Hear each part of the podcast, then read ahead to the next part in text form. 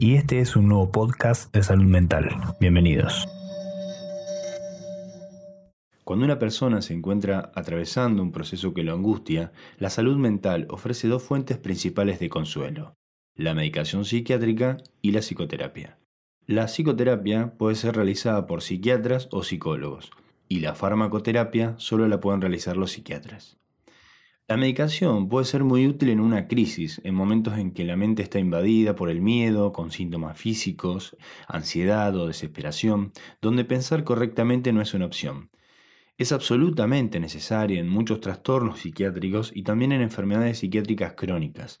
En algunos trastornos como los de ansiedad, depresión, ataques de pánico, fobia o trastornos obsesivos compulsivos, entre otros, la psicofarmacología ayuda a poner al paciente en condición de palabra. ¿Qué quiere decir esto? Colocar al paciente sin los síntomas físicos o mentales que impiden que la persona pueda hablar de lo que siente o le está pasando.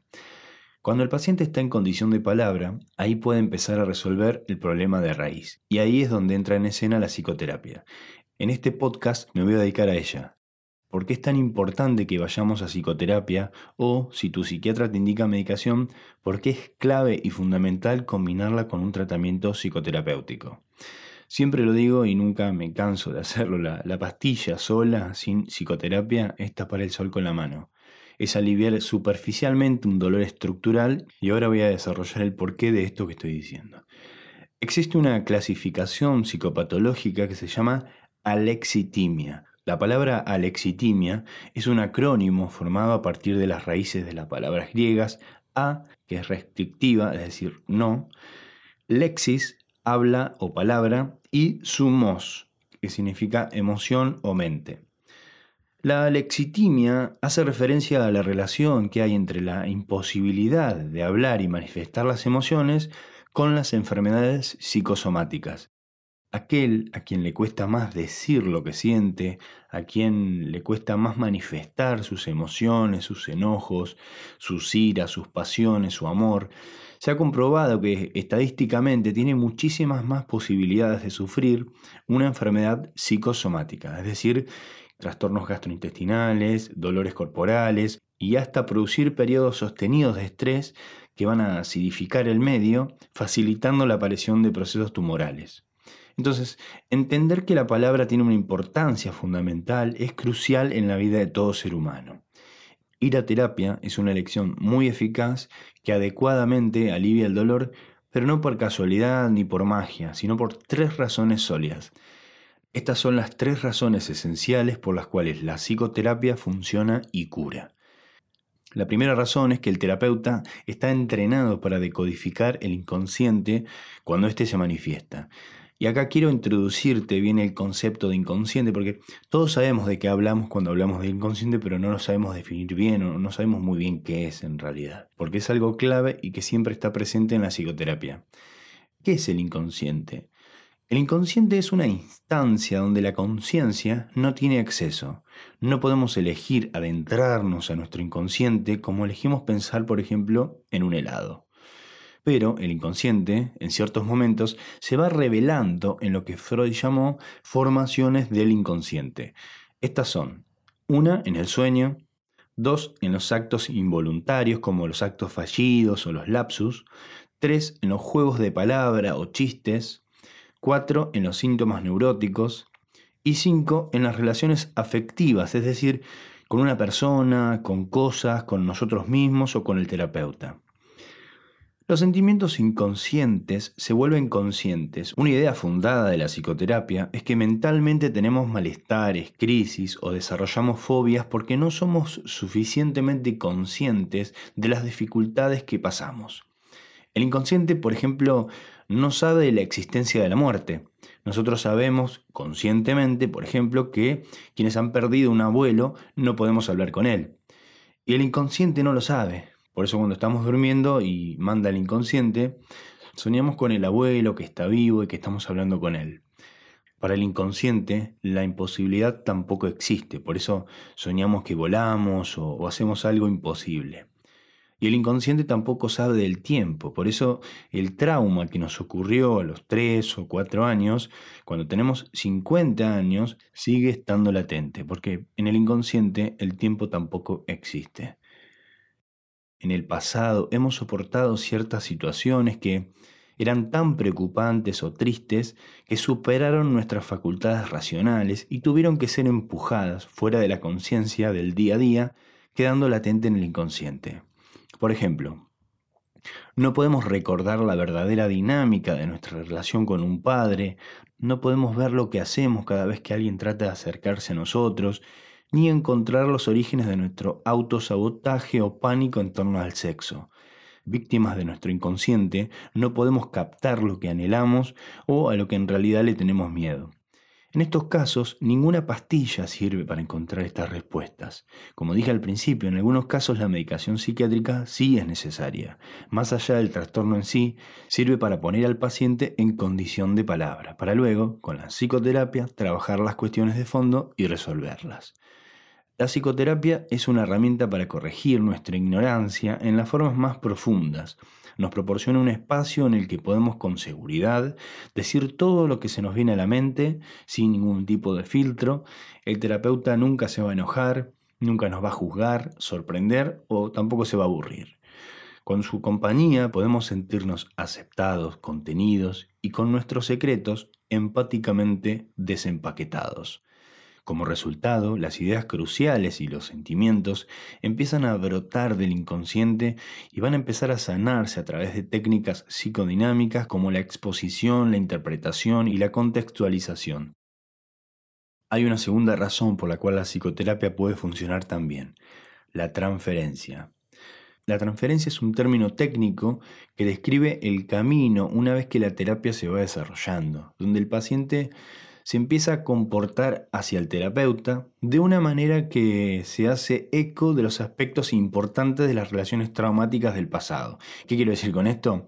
Un paciente que tuvo un padre castigador podría, por ejemplo, desarrollar un fuerte sentimiento donde piensa que para el terapeuta el paciente es repulsivo o aburrido o un paciente que necesitaba mantener alegre y animado a un padre deprimido cuando era chico, podría sentirse obligado a mantener siempre una fachada donde se lleva todo el sarcasmo cuando se tocan o salen a la luz temas tristes. De esta manera transferimos lo que somos todo el tiempo, pero cuando lo hacemos fuera de la terapia no nos damos cuenta o no lo podemos tratar adecuadamente. En este sentido, la, la psicoterapia es un experimento controlado. Eso nos puede enseñar a observar lo que somos hasta entender de dónde vienen nuestros impulsos y luego ajustar nuestro comportamiento hacia un sentido más favorable. El terapeuta podría preguntar suavemente al paciente por qué están convencidos de que son repulsivos o podría llevarlos a ver cómo el uso de esa fachada de sarcasmo es en realidad una manera de encubrir la tristeza y el miedo. El paciente empieza a detectar las distorsiones y las expectativas creadas por su historia y desarrolla formas menos contraproducentes al interactuar con las personas mientras avanzan en su vida. La tercera buena razón por la cual la psicoterapia vale la pena es la primera buena relación. ¿Qué significa esto?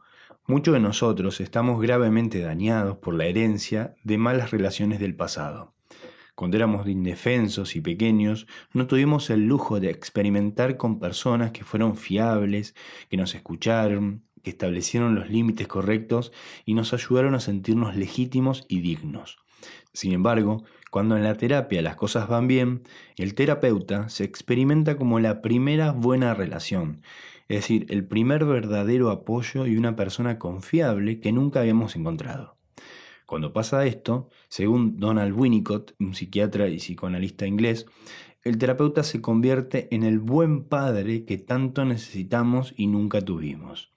En su compañía podemos retrotraernos a las etapas del desarrollo que salieron mal y resolverlas, reviviéndolas con un mejor final, y de este modo se van arreglando los años de dolor y trauma.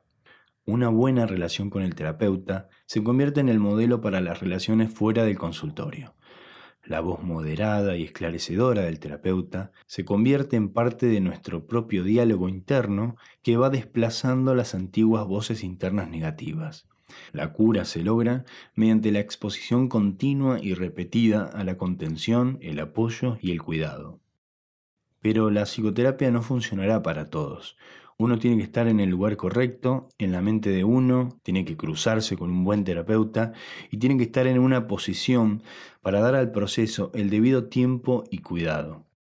Pero dicho esto, con viento a favor, la psicoterapia también tiene la posibilidad de ser lo mejor que podamos hacer. Hay muchas razones que nos frenan al elegir hacer psicoterapia. Existe la idea de que uno tiene que estar un poco loco o tener algún problema muy grande y raro para ir a ver a un terapeuta, ni hablar a un psiquiatra. Como decía un profesor mío de psiquiatría, locos están los que no van. Puede ser difícil por cómo se fue instaurando en la historia y en la cultura ver que la psicoterapia solo es para los que están trastornados. En realidad es para todos porque de hecho es muy común en algún momento de nuestras vidas estar confundidos, eh, estar un poco ansiosos, a veces desafiados o sobrepasados por las relaciones, la vida familiar y la dirección de tu carrera o trabajo. También existe la preocupación de lo raro que, que llega a ser todo esto. Solo son vos y alguien que nunca antes conociste, a quien se espera que le confíes nada más y nada menos que tu inconsciente. Algunos dirán, ¿y si hablo con un amigo? ¿Por qué no? Es lo mismo. Bueno, primero, porque los amigos no están entrenados correctamente para prestar atención a la transferencia, a la interpretación, a la contextualización. Y segundo, porque a veces es más fácil contarle a alguien que no te conoce ni tiene expectativas previas acerca de quién sos. Además, los terapeutas son los últimos en juzgarte. Nuestro concepto sobre el ser humano es mucho más amplio que el sostenido por la sociedad en general. Por eso cuando le contás tus problemas a tu amigo, estás recordándolos, pero cuando se los contás a tu terapeuta, los estás reviviendo. Y ese es el primer paso para empezar a resolverlos. Porque lo que no se resuelve, se repite. Después tenemos el costo. Quizá cueste igual que salir a cenar con amigos, que al mismo tiempo es caro, pero no tanto. En realidad solamente depende del valor que se le da. Ese es el punto de la cuestión.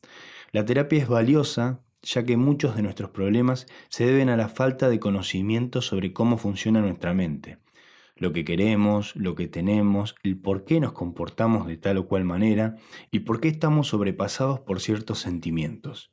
El objetivo de la terapia es el autoconocimiento. Al hablar mucho con alguien que te atiende cuidadosamente cada semana, llegas a percepciones más profundas sobre la mente que tenés empiezan a aparecer tendencias, patrones, una forma particular de encarar las relaciones o enfrentarse a las derrotas o a las frustraciones, un recurrente abordaje para los celos, un asunto persistente con tu hermana, con tu padre. De eso se trata la terapia. El saber cómo vivir no es un instinto, o sea, no, no nacemos con eso, es una habilidad. Y uno de los lugares en donde se aprende es en el inusual, pero en realidad sumamente normal y productivo ambiente que es el consultorio del terapeuta. No es una señal de trastorno el ir a la terapia. De hecho, es la primera señal de sensatez y de un compromiso adecuado y maduro a tu salud mental. Muchas gracias.